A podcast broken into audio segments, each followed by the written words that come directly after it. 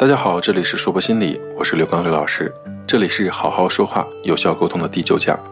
在这一讲中，我们接着来琢磨琢磨什么是好好说话、有效沟通。希望大家喜欢。在做好好说话、有效沟通这个系列课程的时候呢，看到了很多西方翻译过来的内容，让我长了很多的知识。同样，在我们浩瀚的民族文化里，关于沟通心理学、关于好好说话，也让我学习到了很多。因而。在这一讲的好好说话、有效沟通里，我将看到的一些中国传统文化中的内容和大家一起分享学习。《礼记·乐礼》上讲：“凡音之起，由人心生也；人心之动，物使之然也。感于物而动，故形于声；声相应，故声变。”主要意思是说，人的声音是随着内心的变化而变化的。内心的变化又是受外物的影响而变化的，因而古人用五行来划分人的五种声音：金生者悦耳和润，木生者高亢响亮，水生者缓急相间，火生者焦急爆裂，土生者沉重厚实。虽然这种划分不一定是完全科学的，但是却不能否认，人的声音确实各不相同。一个人的声音既有先天遗传的影响，又受到后天生长环境的影响，因而把握一个人的声音特点，就有可能了解一个人的心态和精神状况，从而更好的开展有效沟通。就像老话讲的，听话听音，教树教根。注意，我在这里用的是有可能，而不是一定。为什么呢？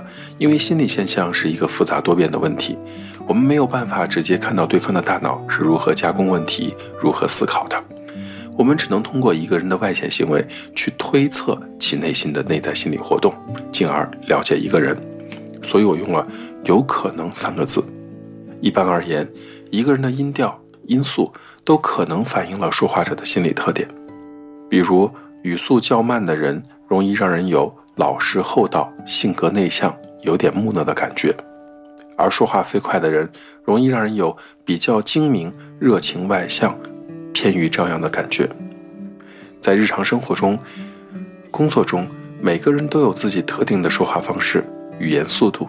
通常情况下，说话语气平稳的人，性格比较正直；说话语调平直、含糊不清的人，比较平庸；说话语调。断断续续的人呢，容易怀疑；说话铿锵有力的人，往往武断任性一些。当然，这不一定完全是总是对的，毕竟在统计学上也有小概率事件的发生。但是，至少这可以成为我们在和别人有效沟通时参考的一个依据。讲完了说话方式、语速，在沟通中对人容易形成的印象。我们再来了解一下那些人见人厌的谈话终结者。你知道什么是人见人厌的谈话终结者吗？生活中总有一些人，让我们在沟通中充分体会到了什么叫做人见人厌。这些人在谈话内容上，可能特别的喜欢谈论自己，从自己的包包，再到自己的宝宝，再到自己对一些事情的看法。这类人群呢，一般性格特点外向，希望受到别人的关注。情感表达会强烈一些，但是会让人觉得很讨厌。而另一些人，在谈话中不爱谈论到自己，好像自己就是一个避雷针，和自己有关的话题都喜欢避而不谈。其实，大部分这样的人呢，性格可能是内向的，要么对事物的看法不够鲜明，要么看问题的时候心思会重一些。还有一些人在谈话中喜欢谈论他人，当然。一般都是以批评为主的那种谈论，遇到这样的人啊，还是要远离。毕竟，和一个负能量吸尘器待在一起久了，总会让人觉得世界都不美好了。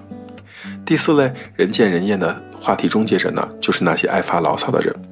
这类人呢，多属于追求完美的人，有的时候不自觉的对自己和他人的要求都比较高，容易理想化，容易眼高手低。其实要做人见人爱的谈话者呢，并不是件复杂的事情。如果你愿意把说话的时间多留给别人一些，不去评价别人，给予别人适当的反馈，再加上一点点的理解和感同身受，那么就开始具备了一个人见人爱谈话者的基本素质了。注意，我们没有办法完全的去理解别人，我们只可能在自己的理解范围内，尽可能的去理解别人。